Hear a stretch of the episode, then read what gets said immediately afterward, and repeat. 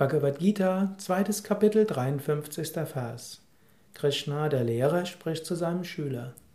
Wenn dein Verstand, der verwirrt war durch die Worte der Veden, die du gehört hast, nun unerschütterlich und fest im Selbst ist, wirst du Selbstverwirklichung erlangen. Schriften können einen auch verwirren.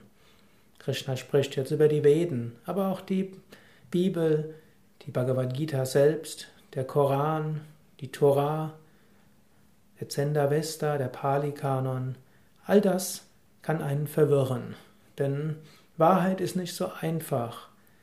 Und Schriften, das heißt, der Teufel kann die Schriften zitieren. Wenn man aber im Selbst ist, unerschütterlich und fest im Selbst, dann hat man die Selbstverwirklichung erreicht. Man sollte nicht an den Mitteln hängen, man sollte nicht an der wörtlichen Auslegung der Schriften hängen.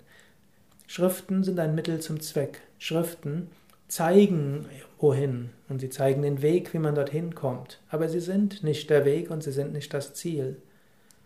So ähnlich wie man mit einem Finger auf den Mond zeigen kann.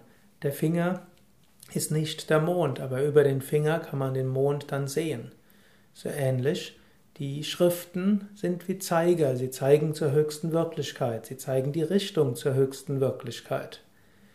Dann muss man aber das praktizieren und irgendwann wird man die Selbstverwirklichung erreichen.